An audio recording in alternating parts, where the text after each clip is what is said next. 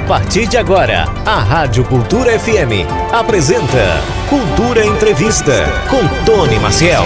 Para você, homem, vai ficar ligado assim como eu, porque hoje a gente vai falar sobre o Novembro Azul, que é o mês mundial de combate ao câncer de próstata. Para falar sobre esse assunto, a gente está tendo a honra de receber o Dr. Rodolfo Santiago, que é médico urologista e vai esclarecer para a gente sobre o Novembro Azul e claro, sobre o câncer de próstata. Doutor Rodolfo, primeiro agradecer a sua disponibilidade. A gente sabe que a agenda é sempre muito corrida, mas obrigado e boa tarde, seja bem-vindo.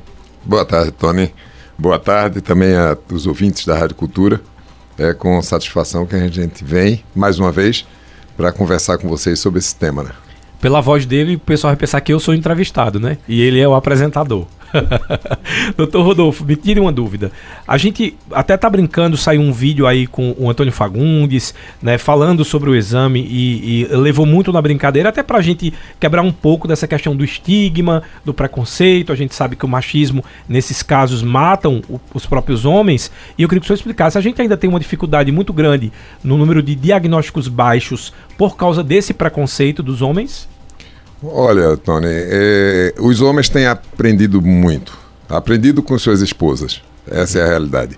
As mulheres elas são mais, mais cuidadosas nesse, nesse item, né?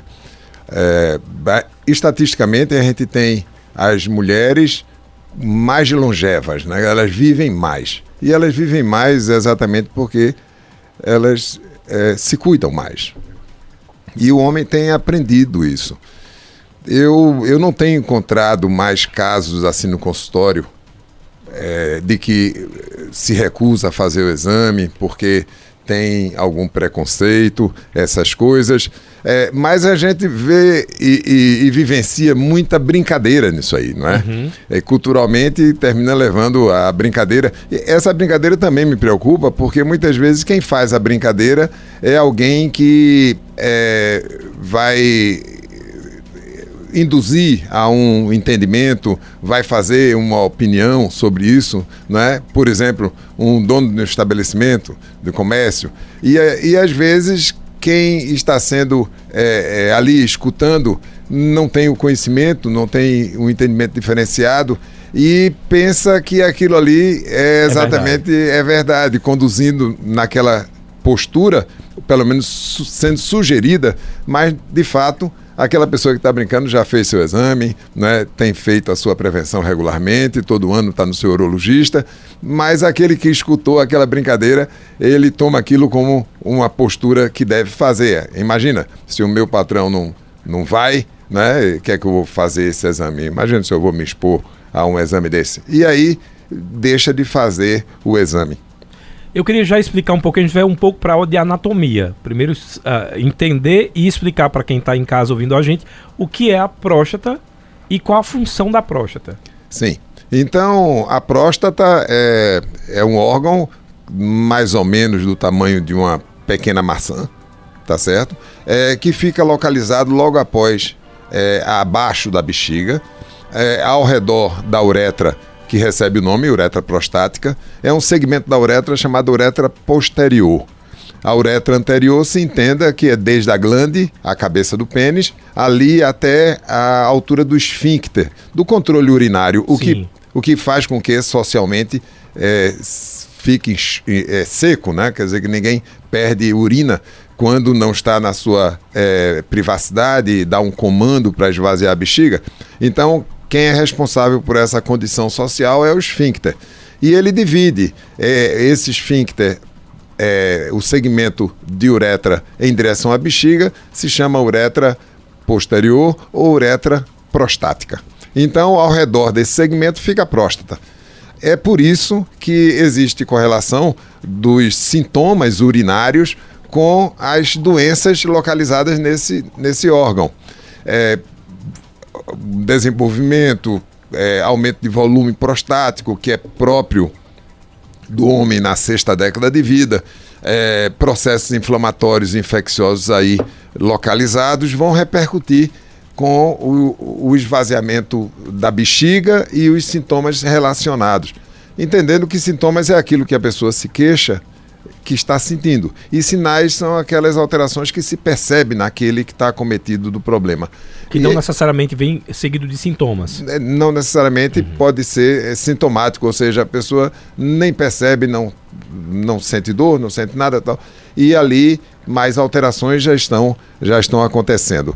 É, é importante que se entenda que a avaliação digital, quer dizer, a introdução do dedo no ânus para ter acesso a essa estrutura, se faz com muita é, prestreza ali, com muita precisão, é, uma vez que os cânceres de próstata, eles acometem exatamente essa região alcançada pelo exame do urologista, pelo exame ali do dedo. Então, é, quando nós vamos ao médico, né? agora vou me colocar como paciente, uhum. e nós contamos para o, o doutor o motivo da visita, não é? e a gente vai ser examinado por ele e nós gostaríamos que ele nos examinasse.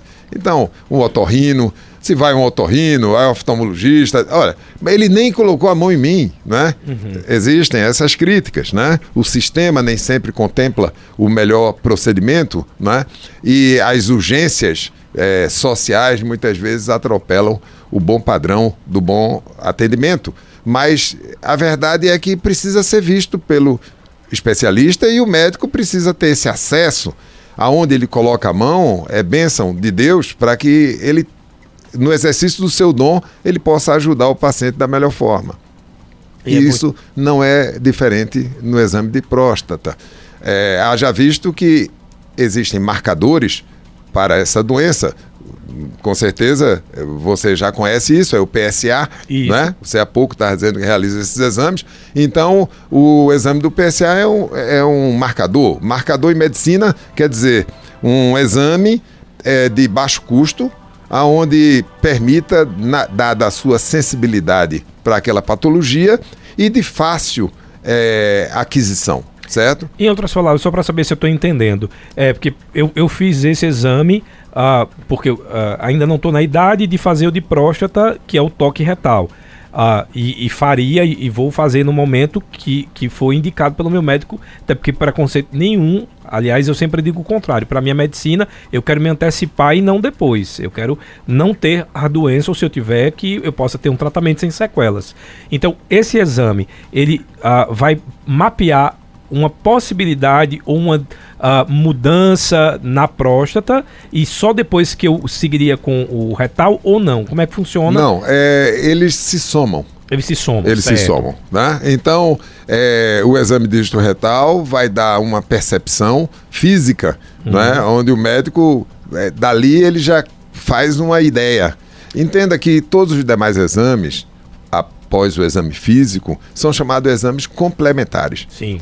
E o PSA não foge disso, a ultrassonografia não foge disso, todos eles vão complementar uma ideia, que é o que a gente chama de hipótese diagnóstica. Uhum.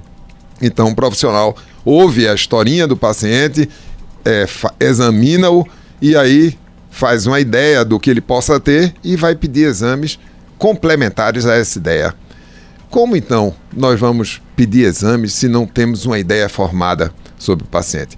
Porque quando o profissional, ali, experiente na sua área, claro, ele examina e encontra uma alteração prostática é, sugestiva de câncer, ele já pode conversar com o paciente a respeito e dizer: olha, eu preciso aqui de um PSA, mas é fundamental que eu tenha um caminho um pouco mais com você, porque é, eu tenho a impressão que nós temos aí uma doença maligna, porque ele já palpou Entendi. Certo? E, então já deu uma outra conotação àquela abordagem. O paciente não vai mais lidar com um exame de laboratório sem uma responsabilidade maior, uhum. porque às vezes você sabe como é isso, né?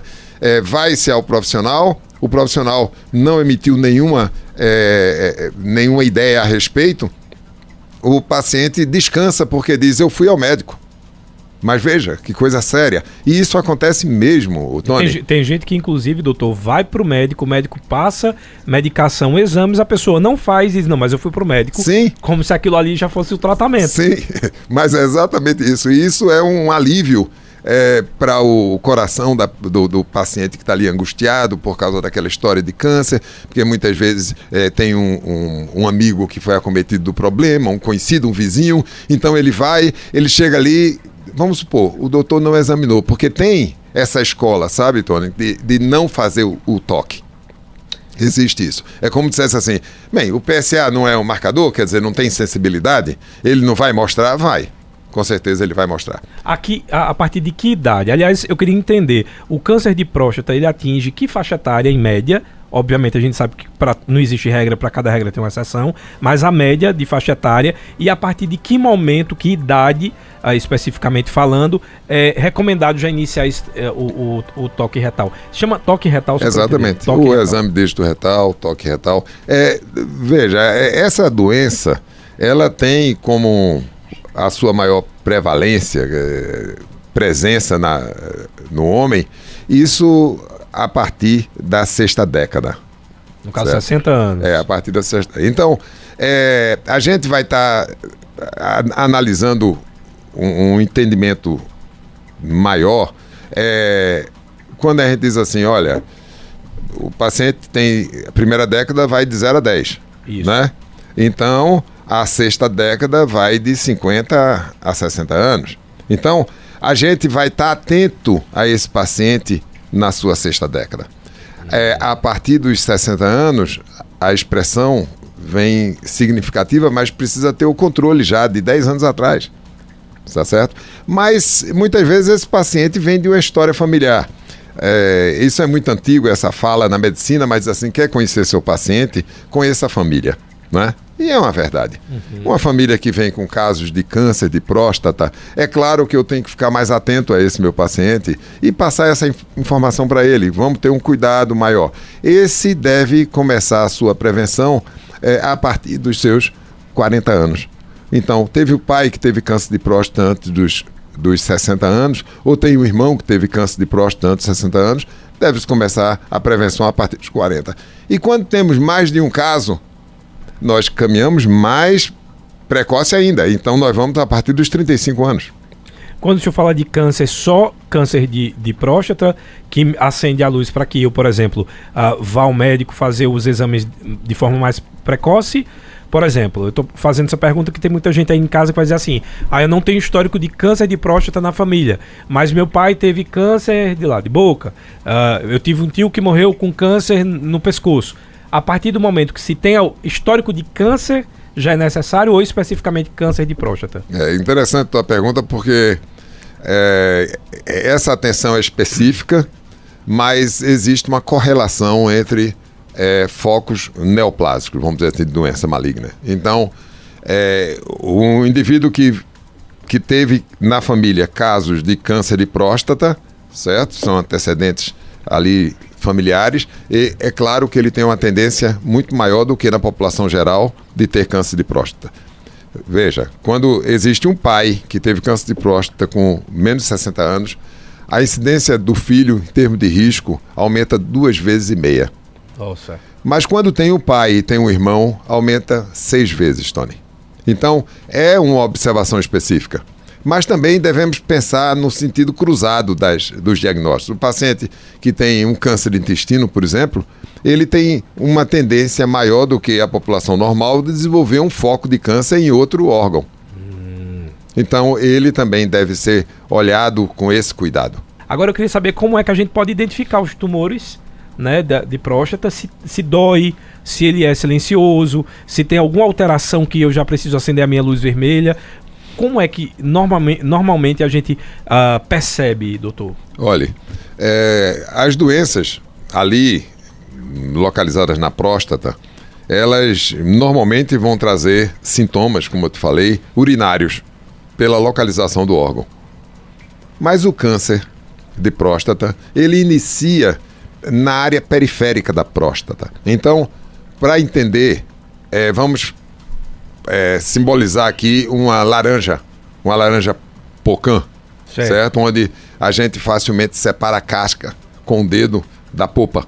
Tá? Então a gente teria. Uma laranja cravo. Uma laranja cravo. Então a gente teria uma, a casca, seria a zona periférica, aonde acomete a, o câncer. Certo. E a popa seria a glândula interna da próstata, que geralmente que é o que cresce na, a partir da sexta década de vida e leva muitas vezes pessoas a urinar com dificuldade, é, o esforço urinário, jato fraco e muitas vezes, quando não orientados, levam à retenção urinária e vão para a cirurgia, que diz a, a, cirurgia desobstrutiva. Né? Então, a hiperplasia prostática benigna, né? hiperplasia benigna da próstata, ela vai concorrer para essa área obstrutiva.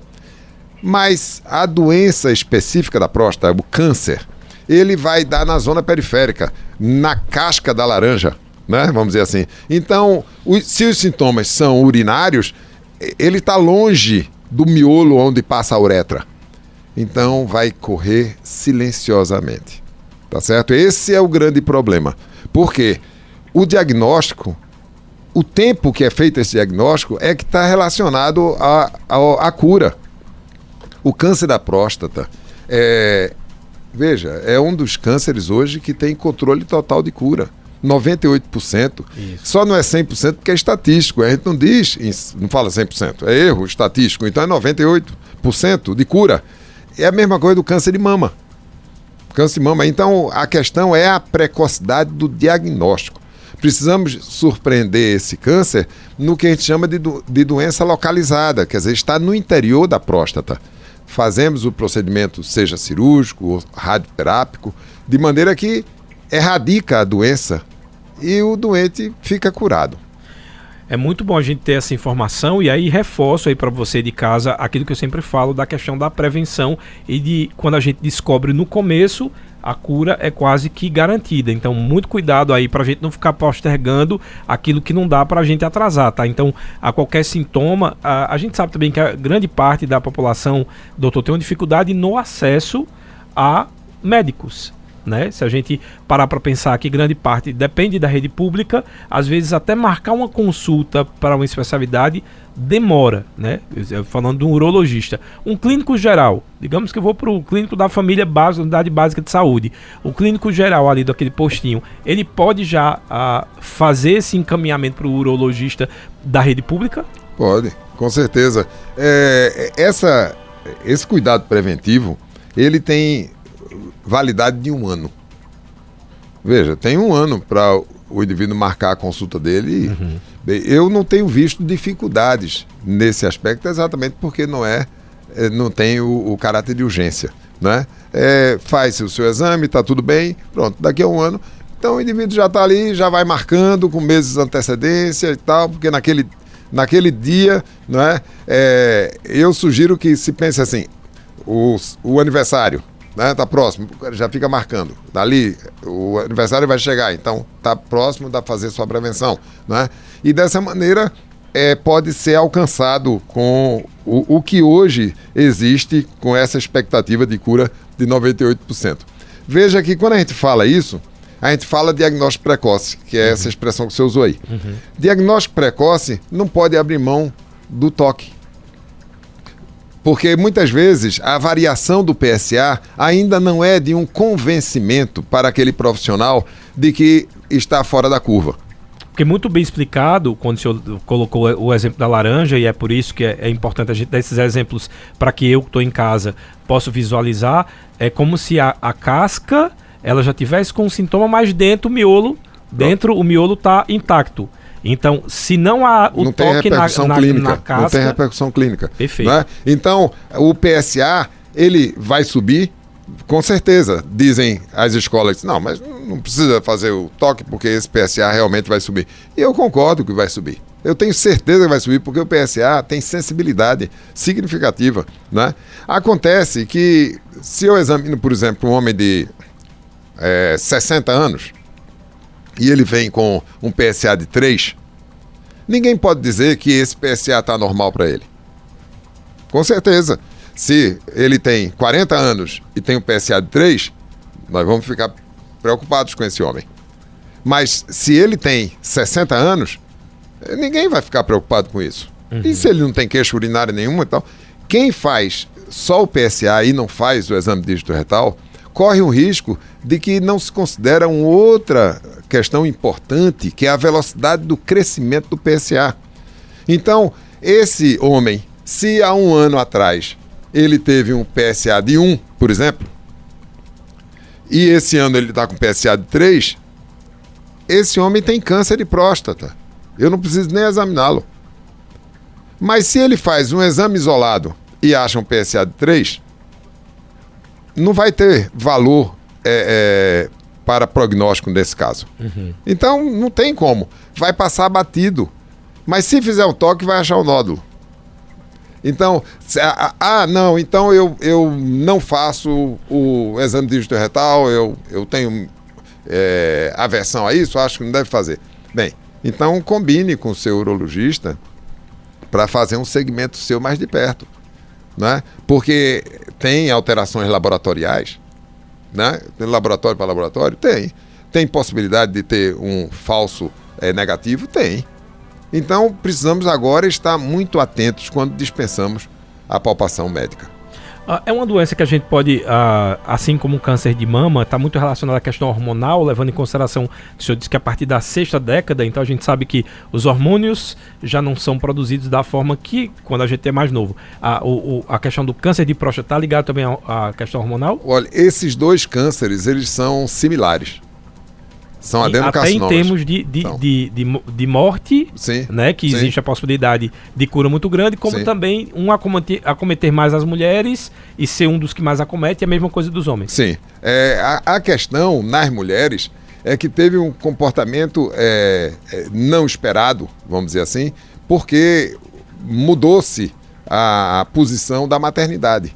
Não é? Então, quando essa mulher é, passava sua sua faixa etária é, de, de fertilidade tendo filhos, e ali a maternidade, amamentava, e, e a, o amamentar é preventivo de câncer de mama. Hum. Então, a gente só tinha câncer de mama em idoso.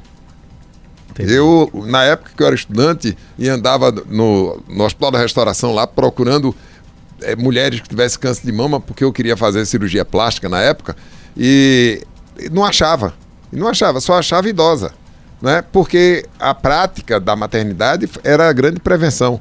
Mas as mulheres conquistaram um espaço no mercado, um espaço na sociedade produtiva. Né? Hoje, eu tenho a impressão que mais de 90%, mais do que isso, né? É, as rendas familiares são, são aí dependentes da, da renda da mulher e mais de 50% a renda da mulher supera a renda do homem. Tá certo? Então, é, é algo assim que mudou o comportamento social e mudou o comportamento da patologia. Sim. Então, apareceu o que? O câncer de mama cada vez mais cedo e a mulher hoje nova está fazendo prevenção de câncer de mama porque abriu mão da maternidade. No caso do homem, essa, esse comportamento está é, tá muito relacionado com a idade, porque a gente vai ter um câncer de próstata muito frequente no idoso. Para cada, vamos dizer assim, quatro homens com 90 anos, três têm câncer de próstata, não resta dúvida. Mesma coisa da mulher. É a mesma coisa da mulher, não é? Então, é, é eu sempre digo que câncer de mama e câncer de próstata é doença de velho. É doença de velho. É essa diferença que tem acontecido na mulher é por causa do comportamento em relação à maternidade. A mudança do ciclo, né? De, Exatamente. De, ô, Tony, eu quero até aproveitar para dar esse depoimento da importância de derrubar esse tabu, homens. O meu pai, ele hoje está com 85 anos e há 8 anos ele faz tratamento né, de câncer de próstata com metástase nos ossos. Então, aquele, aquele tabu, aquela pessoa do interior, essa geração mais antiga, que não vai a médico, que não gosta de médico, então ele começou a esconder esse problema da, é, da infecção infecção urinária, da dificuldade de urinar, e quando explodiu já estava com metástase nos ossos. Ô, doutora, a, a diferença é que quando a gente foi para doutor Selen, já com esse diagnóstico já, né, do, do câncer de próstata, o doutor Selen, oncologista, até falou, né, ele vai viver muitos anos justamente por ter a metástase nos ossos. Qual é a diferença da metástase nos órgãos ou nos ossos e em outros órgãos? É, as metástases elas vão, vão atrapalhar conforme a sua localização. O que acontece ali é que o idoso, como eu disse, o câncer é uma doença crônica e é Sim. é própria de idoso, uhum. então ele é protegido pela idade avançada. Né? Interessante isso aí, porque o, o homem novo, quando desenvolve uma doença como essa, é violentíssima. Né? Então, menos de 60 anos, a doença muitas vezes é fatal. Né? Mas para um homem de 80 anos, ele vai conviver e vai, com certeza, é, ter, ser longevo por causa disso. Apesar de que, a, com a doença é, óssea, já existe uma limitação, não é? É diferente daquele doente que iniciou, por exemplo, aos 80 anos, um câncer de próstata. No caso do seu pai, ele provavelmente começou isso há uns 10 anos antes, tá certo? E agora já se apresentou com a biópsia óssea, a, a, a metástase óssea. O risco da metástase óssea são as fraturas patológicas. Em outras palavras, é porque são uh, diferentes. Se fosse, por exemplo, metástase no intestino, aí seria mais agressivo. Não seria a repercussão da doença intestinal. Né? Mas, por exemplo, é, metástases pulmonares vão ter uma repercussão muito mais grave, reduzindo a sobrevida do paciente do que metástases ósseas. Entendi. E a pergunta que eu deixei no ar foi o seguinte: foi o José Alexandro, lá de Toritama, disse: gostaria de saber porque na classe negra, na raça negra, a, é mais propensa a ser acometida com câncer de próstata. Ele era Toritama. É, José Alexandro, veja. É, é, bem oportuna a tua pergunta porque é, é uma característica do nosso povo. Não é? O câncer de próstata é doença que, quando a gente vai olhar para uma população é, branca, ariana, não é? é? cabelo louro, liso, não é? olhos azuis, pronto. Então essa doença vai estar tá acometendo a partir dos 55 anos. Mas quando nós temos aí a população negra envolvida, então a gente já desce para os 45 anos. E por que isso? Porque a doença se comporta no negro com mais violência, ou seja, maior agressividade patológica. É, toda, todo câncer ele tem um diagnóstico, Alexandre, é, não só da malignidade, porque é um câncer, o grau de agressividade, mas também o, o tamanho da doença. Isso se chama estágio. Então, é, podemos ter uma doença altamente agressiva, mas no estágio inicial, como uma pessoa cuidadosa que vai fazer sua prevenção todo ano. Então, essa doença pode ser até uma doença de alto grau, que a biópsia mostre, mas estará no início com toda a possibilidade de tratar. Essa é exatamente a diferença no comportamento na raça negra, porque a maior incidência de patologias de alto grau. Então, é, como no nosso povo é marcante a, a, o componente negro, então a gente com certeza deve começar essa, esse cuidado a partir dos 45 anos. Ah, numa linguagem lúdica, vamos dizer assim, a casca daquela laranja ela apodrece mais rápido, no caso do, do negro. É, Ele não, apodrece no sentido para a gente ter um, um, uma visão que. Eu, eu, diria o seguinte: que a, a doença desenvolve mais rápido. Certo. Então, se a doença desenvolve mais rápido, a gente precisa caminhar um pouco mais cedo. Doutor, por isso então que aqui no Brasil é recomendado a partir dos 45 anos, porque Sim, a gente leva em consideração exatamente. que o nosso país é miscigenado. Exatamente. Mas eu, por exemplo, pele clara, mas toda parte da família do meu pai é negra, ou hoje em dia não se fala mais mulato, mas uh, meu pai tem a coparda, minha avó negra como eu sei que existe já a miscigenação, mas na minha pele não é demonstrada, também leva-se em consideração a mesma também, regra? Também. A regra é, é para o brasileiro. Certo. O brasileiro então, em geral. É, pode ser branco, pode ser claro, pode ser é, mulato, é, porque está colocado já essa miscigenação. Ótimo. O Ivaldo Vieira está dizendo excelente programa, Tony, Wanda e doutor Rodolfo, é, que é referência no assunto, ele colocou aqui. Ele está querendo saber o seguinte: existe alguma relação entre prostatite e câncer prostático? Não. A, a prostatite é um processo inflamatório que pode ser infeccioso ou não e que acomete a próstata.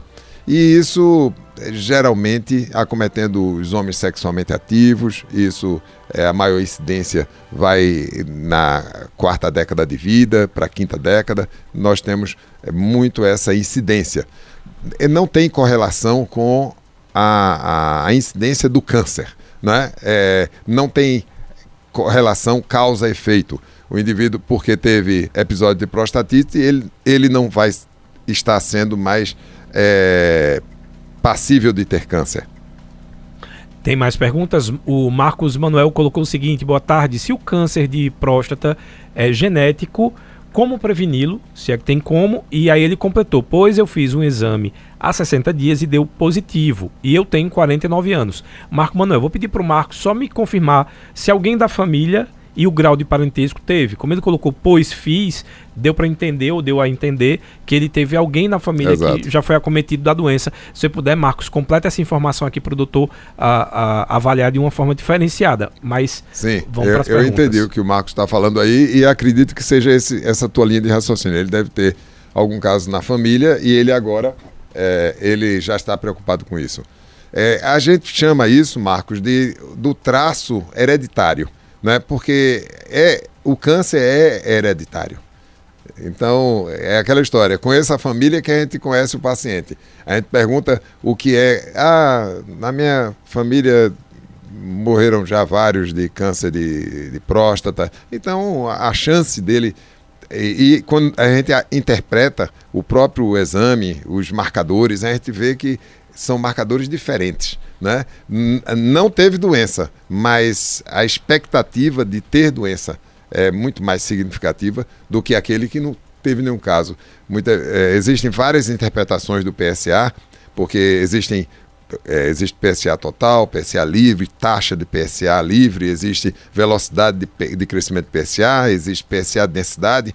Tem muita coisa para o profissional poder ajudar o paciente. Então, é, quando a gente bate o olho no, nas variações peculiares ao a, a, maior incidência da doença, a gente facilmente descobre que esse paciente tem história é, familiar da doença. Então é o traço hereditário. E, e com certeza, é, tendo o, essa situação, a gente valoriza e valoriza isso é, quantitativamente. Então, por exemplo, o pai teve câncer de próstata antes dos 60 anos, e é importante isso, porque depois dos 60 anos já não vai interferir no filho no filho homem. Levando em consideração que é uma doença ligada da, é, com envelhecimento. Exatamente. Então, mas quando ela incide antes dos 60, aumenta duas vezes e meia essa incidência para o filho. E quando tem, fora o caso do pai, um irmão, aumenta seis vezes. Ó, o Marcos mandou mensagem, eu perguntei a ele aqui se o pai ou mãe, o, o pai ou irmão teve, né, câncer de próstata, certo. porque a única informação que ele colocou é minha mãe faleceu de câncer de fígado. Hum, entendi. É, então veja só, não tem correlação específica para câncer de próstata. Não é? E o referencial aí vai ser cuidadoso, com certeza, em relação a câncer de fígado. Agora, é, o que vai ser conversado é porque o câncer de fígado, na sua grande maioria, é metastático. Então, é possível que sua mãe tenha tido um outro câncer e esse câncer ter levado a doença de fígado. Pode ser.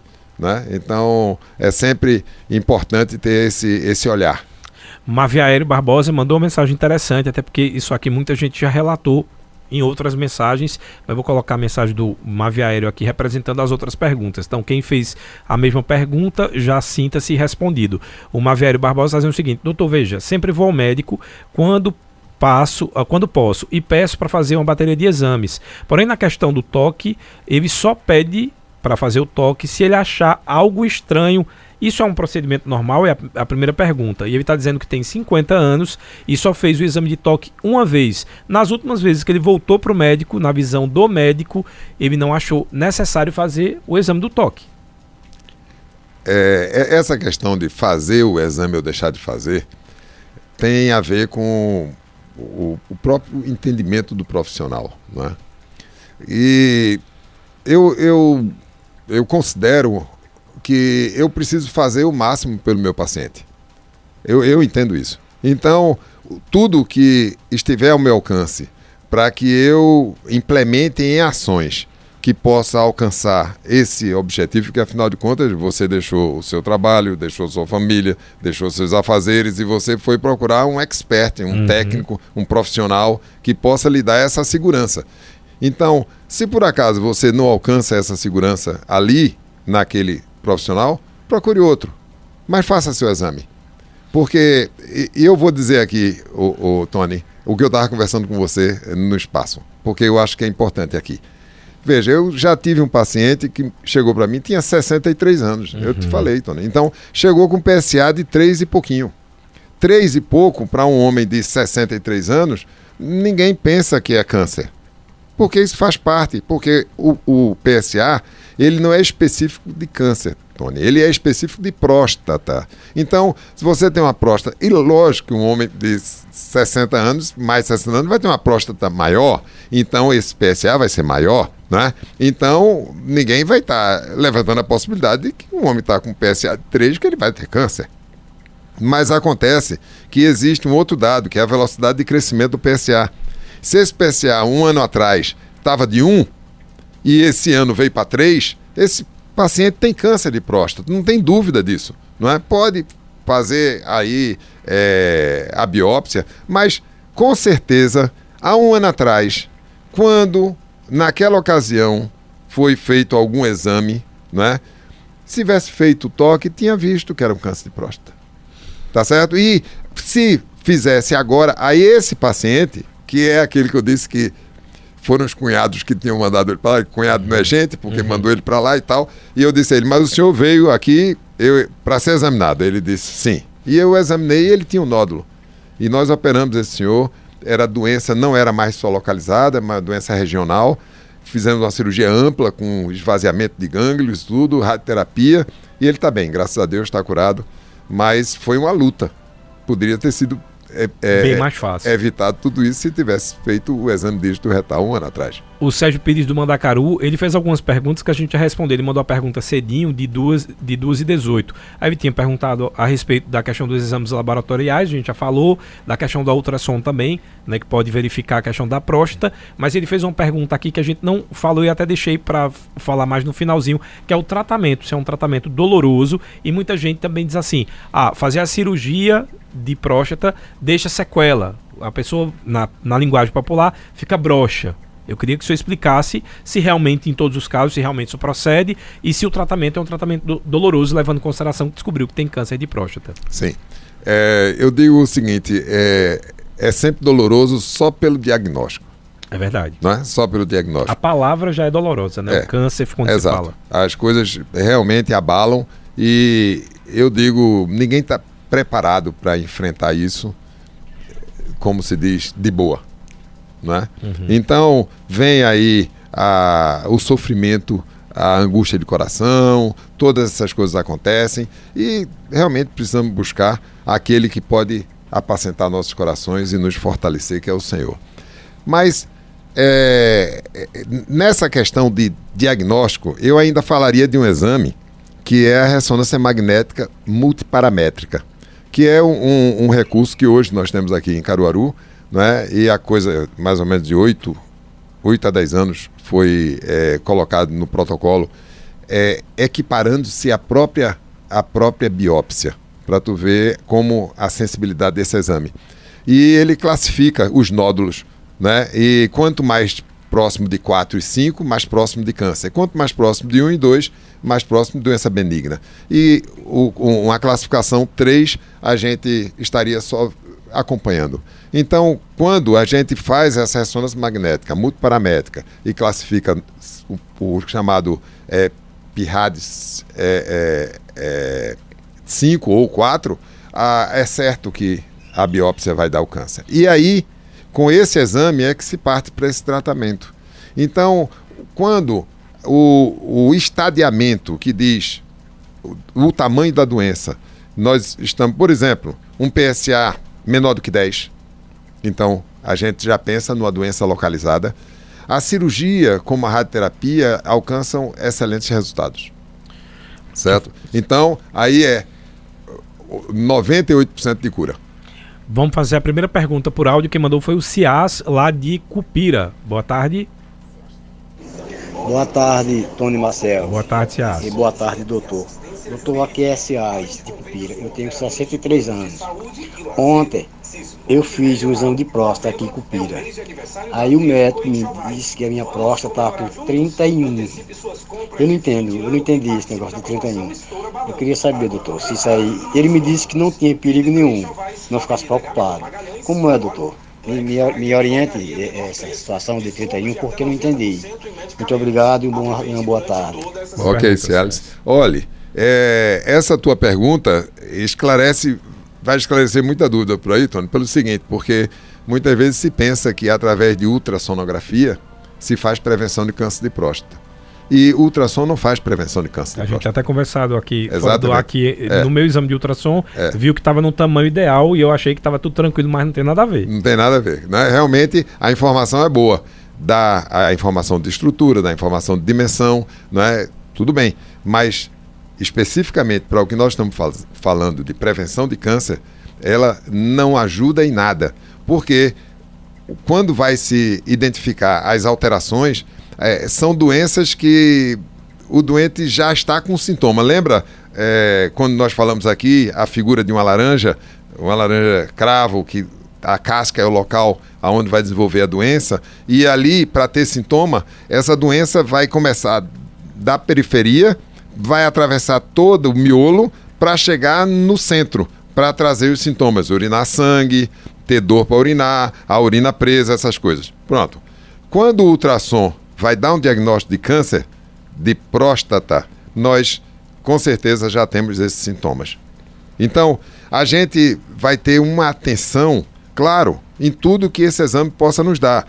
Por exemplo, um nódulo que o ultrassom localiza na zona periférica e diz assim: olha, aqui tem um nódulo na zona periférica. Mas, normalmente, quem examina os pacientes já fez isso antes do ultrassom, Tony. Porque o, o ultrassom não é um exame é, complementar, não é? Então, eu já fiz o, o toque e já escrevi para o ultrassonografista: paciente com nódulo na zona periférica direita ou à esquerda, para dirigir o exame e ele então utilizar recurso de Doppler, uma série de coisas para analisar o máximo daquele nódulo, não é? Mas com certeza não vai ser de lá para cá, tipo assim, é, o paciente está com 31 gramas, porque isso que você falou é a respeito do, da gramatura da tua próstata, porque mede é, o volume e chega-se a essa conclusão. Então, a próstata de outra pessoa está com 50 gramas, a sua está com 31, o- aquele de 50 estaria com risco maior de câncer de próstata. Não é verdade. Não tem nada a ver o volume com o risco. O senhor pode descansar essa noite tranquilo, que isso não tem nada a ver. Tem a ver com a hiperplasia benigna da próstata, que é própria de um homem que vai envelhecendo e a próstata vai crescendo. Ó, o Décio Fraga, lá do centro, eu acredito que a pergunta dele era relacionada a isso. Ele está dizendo se a próstata altera sempre o tamanho. Primeira pergunta, então já foi respondida aqui com a idade sim. Porque uma vez ao fazer o exame da imagem, acusou um tamanho bem maior do que o normal. Em outro período fiz o exame e deu bem menor. Aquela questão da ultrassom que o senhor acabou de falar agora. Isso. É, eu tranquilizaria vocês assim: não ande atrás de tamanho nem de volume de próstata, porque você vai perder a sua paz, vai perder a sua alegria, vai achar que está cada vez mais enfermo.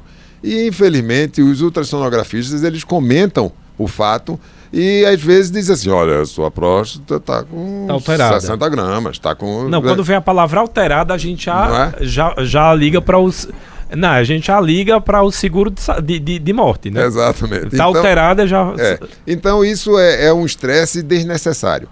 É, vá ao seu médico, ao seu urologista, ele vai dizer se você precisa ou não da ultrassonografia. Porque eu não faço prevenção com ultrassonografia. Eu, eu examino meu paciente e peço os exames auxiliares e a ultrassonografia eu só vou pedir se o paciente tiver alterações de sintoma, queixas, ou se um sangramento, alguma coisa, ou se eu fizer o exame e perceber alguma alteração significativa. Deixa eu tentar correr aqui com as perguntas. Tem muita pergunta aqui, então. E eu vão- falo demais. viu? É, Minha esposa eu- diz e que eu, falo E demais. eu também pergunto muito, né? E eu gosto muito dos ouvintes aqui tendo esse espaço. Ó, Andreu Mirtz fez uma pergunta super interessante. Próstata crescida se trata de um câncer ou apenas uma inflamação ou algo assim? Mas é, tem, no caso, mais que com o passar do tempo só vai urinar via sonda. Se trata de uma pessoa idosa. É, é, eu estou entendendo que é a hiperplasia, ou seja, o crescimento pela idade, e que muitas vezes tem um, um- uma, arquitetura, quer dizer, uma organização para dentro do colo da bexiga. E quando isso cresce para dentro do colo da bexiga, então interfere no esvaziamento, no bom esvaziamento. É por isso que as próstatas que vão crescendo, a orientação é urine sempre no primeiro desejo, esvazie sempre sua bexiga e reduza a ingesta de líquido à noite, para não distender essa bexiga durante o horário de sono. Porque aí mantém a boa capacidade é, urinária, mesmo com a próstata crescendo. Jorge do Agreste mandou Jorge do Agreste mandou pergunta pra gente pelo áudio. Vamos nessa, Jorge, boa tarde. Boa tarde, Tony, boa tarde, Wanda, boa tarde, convidado. É, doutor Evara, é um conjunto de perguntas que eu vou fazer. Misericórdia. Um é que as pessoas brincando, às vezes, dizem assim: é, eu nunca vi um homossexual, no caso um travesti, tendo ou dizendo que tem esse problema de próstata, né? A outra pergunta que eu quero lhe fazer é se o exame, para ficar exato e preciso, ele tem que realmente ser no toque ou o PSA já vale a pena. Isso foi respondido. Eu já, já pode dizer que está tudo ok, né? E a terceira pergunta é se realmente tem que fazer todo ano, a partir dos 40 anos tem que fazer todo ano, ou pode dar um intervalo maior. Pronto. Uma pergunta já foi respondida, a questão do, do exame, então, toque sim, com os outros exames complementares. A, a primeira pergunta, se a, a, o, pessoal tem muito essa questão, quem faz sexo anal, né, tem menos incidência ou não corre risco ou corre mais risco? Quando ele fala aí da questão, tem relação ou é mito? Não, é, é mito. Isso não tem nem relação de maior incidência, tá certo? E nem de ser protegido por isso é, o homossexualismo ele não é fator é, modificador da incidência de câncer de próstata. Qual foi a outra pergunta dele? É, é, uma já foi respondida. E se tem que fazer todo ano. E só lembrando, ele falou 40, é 45. Com certeza. É, é, vai para a faixa etária a partir de 45, é, se não houver nenhum caso na família. Ou seja, o pai antes de 60 anos tenha tido câncer de próstata ou algum irmão que tenha tido câncer de próstata, senão é a partir dos 40. Mas isso é todo ano. Isso é pelo seguinte, porque a próstata muda o seu comportamento em dois anos. É, numa uma distopia, vamos dizer assim, uma atipia que vai levar a um câncer. Então, se você faz sua prevenção todo ano, a Organização Mundial de Saúde garante que você sempre vai estar surpreendendo uma doença inicial. Rapidinho, Cláudia Arruda quer saber se a amputação do pênis tem a ver com próstata. Eu acho que é Não, câncer de. É, tem a ver com câncer de, de pênis. pênis. Inclusive, nós somos um dos campeões mundiais de câncer de pênis, né? E é, e... Nas, e é no Nordeste e é na Zona da Mata. E infelizmente está ligado à falta de higiene também. Ah, com certeza. Há uma, há um, uma deformidade chamada fimose, hum. que não permite que tenha acesso à glândula e à cabeça do pênis. Então não se lava. Então é, fica uma substância brancacenta chamada de megma que causa uma lesão pré-cancerosa para a gente encerrar, a gente estava falando aqui sobre câncer de próstata, mas obviamente eu estou aqui com um urologista na minha frente, então já vou tirar dúvidas sobre cálculo renal, porque a gente está falando de altas temperaturas. Então, no calor, diminui a incidência pelo fato de se ingerir mais água, a questão do cálculo renal? Sim, precisamos tomar cuidado. Né? Tem feito muito, muito calor, né? Tem feito muito calor. Então, a ingesta de líquido precisa acompanhar isso aí. Né? É, você, o critério excelente para você saber se está bem hidratado é se você estiver urinando urina clara. Né? Então você tem volume urinário e urinando urina clara, você está bem hidratado. Pode estar tá fazendo o calor que tiver. Tá amarela, já corre para beber água. É um problema, porque quem tiver tendência a formar cálculo vai formar cálculo em 6 horas. E a história do último pingo? Sim, isso de respeito a, ao alongamento dessa uretra posterior com o crescimento da próstata. Hum. Então, ao final da micção, não esvazia totalmente essa uretra. Que é a que a gente chama do pingo da, cu da cueca. Da cueca, exato. Então, é, o, como é que a gente aconselha? Aguarde um pouco mais, quer dizer, tenha um pouco mais de paciência urinando, uma discreta ordenha a nível de períneo, se enxuga direitinho, não vai ter nenhum pingo na cueca. Eu vou virar meme agora, mas eu uso papel higiênico para enxugar. Isso. Pode ser, ou, ou, lenço umedecido. Não, pode usar qualquer um eu, dos dois. Eu prefiro, porque quando a gente tá, tá fazendo a urina, bota na, já sabe que vai pra cueca, Enxuga. aí você já garante ali, já fica Tranquilo. cheirosinho. Né, Wanda?